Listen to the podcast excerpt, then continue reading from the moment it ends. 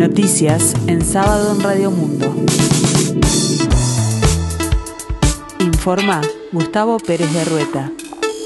El tiempo se presenta templado aquí en el sur, cielo nuboso, 23 grados, la temperatura 67%, el índice de humedad. El presidente de la República, Luis Lacalle Pou, dijo que es cierto estamos complicados con el tema de homicidios, no hay que negarlo, subrayó. También contó que el Ministerio del Interior hizo una radiografía de los homicidios para entender dónde se están generando y por qué. En estos lugares buscan fortalecer la estrategia, contó, y aseguró que de hecho la están haciendo en algunas zonas de Montevideo. Sobre los homicidios, agregó, el 75% está vinculado a enfrentamientos. Estoy diciendo que hay que justificar Ninguna muerte se justifica. Hay que trabajar más en el combate al narcotráfico y hay que trabajar más en esa gente que está dispuesta a matar por un negocio ilícito que, entre otras cosas, daña mucho la salud de la gente.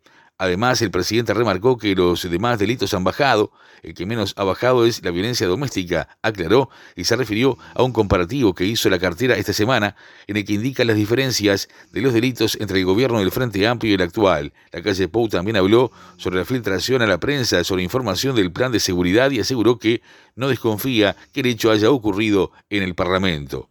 El presidente del Frente Amplio, Fernando Pereira, viajará en diciembre a Buenos Aires para realizar actividades junto a uruguayos que viven en Argentina, luego de que el fin de semana del 28 y 29 de octubre se dirigieran las autoridades de cada comité de base ubicado en el país vecino.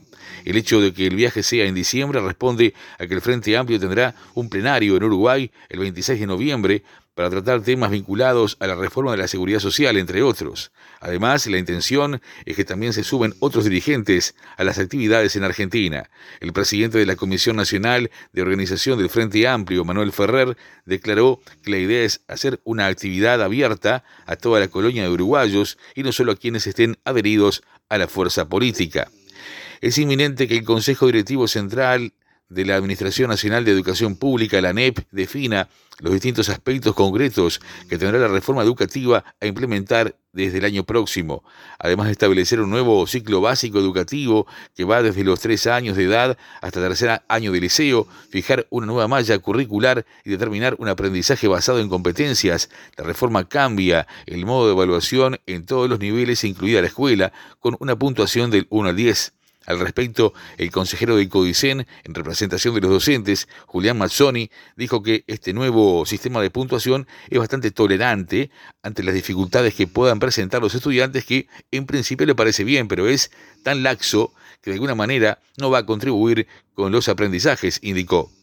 La Unión Nacional de Trabajadores del Metal y Ramas Afines, la UMRA, junto a la Facultad de Ingeniería de la Universidad de la República y la Intendencia de Montevideo, firmaron un convenio para estudiar las alternativas de reutilización del aluminio proveniente de las 70.000 luminarias que están siendo retiradas de la vía pública por parte de la comuna capitalina.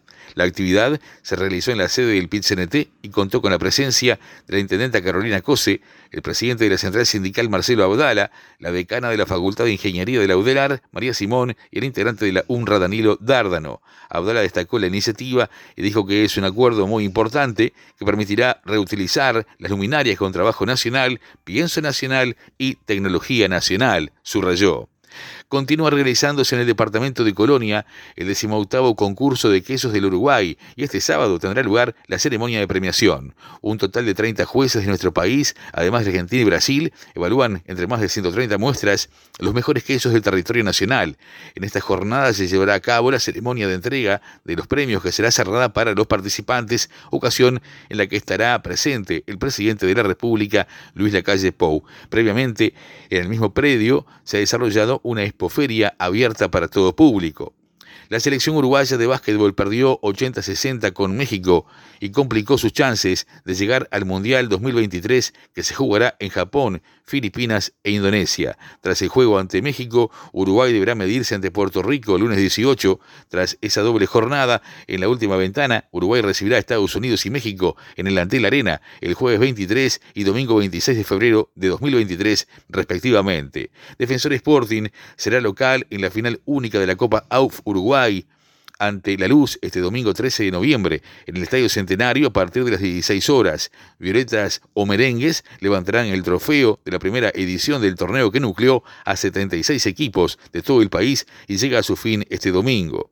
En rugby, Trébol de Paysandú venció a Montevideo Cricket 18 a 16 y se consagró campeón del Super Uru. En la escena internacional, malos augurios económicos de la Comisión Europea que ha anunciado que calcula que la eurozona entrará en recesión en el último trimestre de este año. Además, aumenta en más de dos puntos sus previsiones de inflación para 2023, situándola en el 6.1%.